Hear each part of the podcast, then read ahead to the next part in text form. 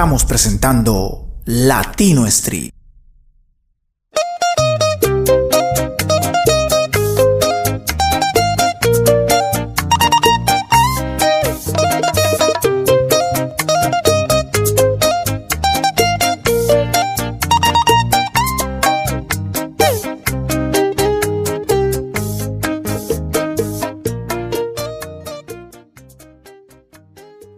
Arriba, arriba, arriba, arriba. Claro que sí. Bueno, ya estamos aquí de regreso para hablar del topic de la semana.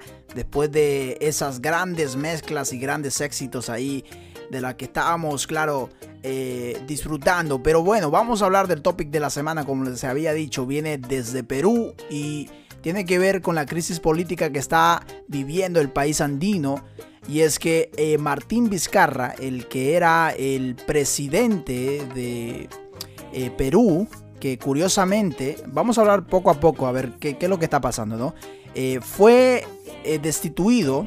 en Perú hay algo que se llama incapacidad moral y quiere, quiere decir que una autoridad o en este caso pues un presidente no puede, no puede ejercer el cargo eh, por muchas cuestiones, ¿no? Puede ser por cuestiones de salud, puede ser por cuestiones psicológicas y un fin de etcéteras eh, que le quitan pues la autoridad para gobernar. Y en este caso también ha aplicado para Martín Vizcarra, que curiosamente llegó al poder por algo muy parecido, ¿no?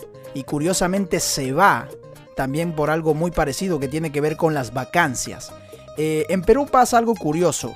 Y es que eh, no solamente gobierna el poder ejecutivo, que en este caso es el presidente y su gabinete, sino también el poder legislativo, que es el Congreso, eh, que tiene bastante poder y es el que pues en la mayoría de los casos ha destituido eh, a los presidentes en este país, que es algo curioso y es que es bastante fácil destituir a un presidente en Perú, porque debido precisamente a este tema que tiene que ver con el, poder legislativo. Entonces, ¿qué pasó con eh, Martín Vizcarra?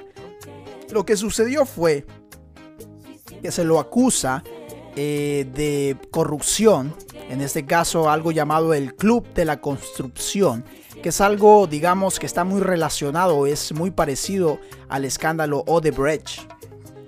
Como ustedes ya habrán escuchado, eh, eh, lo que pasó con esta constructora brasileña hace un par de años atrás, donde se vieron involucrados muchos presidentes de la región, muchos presidentes latinoamericanos.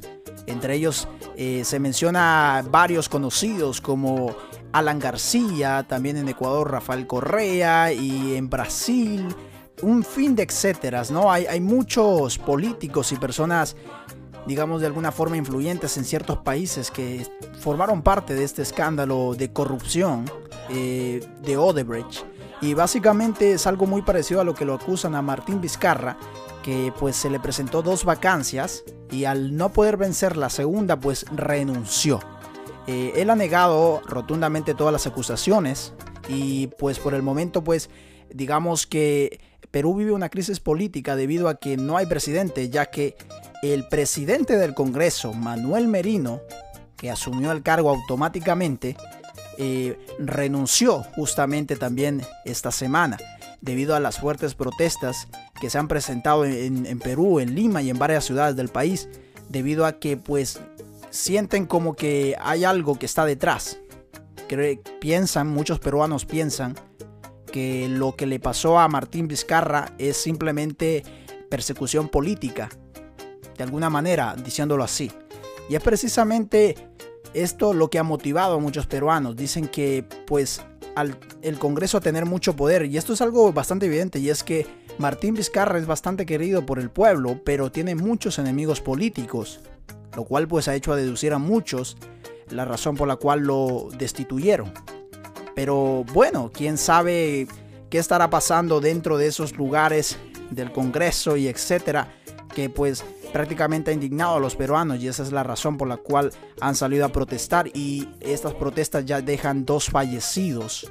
Eh, eh, los cuales pues fueron asesinados con arma de fuego y la Fiscalía de Perú dice ya estar eh, investigando los hechos.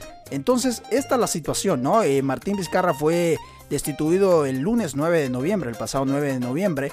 Y curiosamente Manuel Merino al, acceder al cargo se ha convertido en uno de los presidentes eh, que más corto tiempo ha gobernado porque ha renunciado o ha gobernado por menos de una semana, lo cual es impresionante. Entonces la gran pregunta es qué pasará después, eh, qué pasará durante esta semana, qué pasará durante los próximos días, qué va a pasar. Eh, porque claramente no solamente estamos hablando de la crisis política, también estamos hablando de la crisis sanitaria, de la pandemia del COVID-19. Recuerden que Perú es uno de los países más afectados de la región. Y esto pues, digamos que agita más o enciende más eh, y preocupa más dentro de Perú porque el país ya atraviesa por una grave crisis económica, ahora una crisis sanitaria y aparte de eso agreguémosle una crisis política.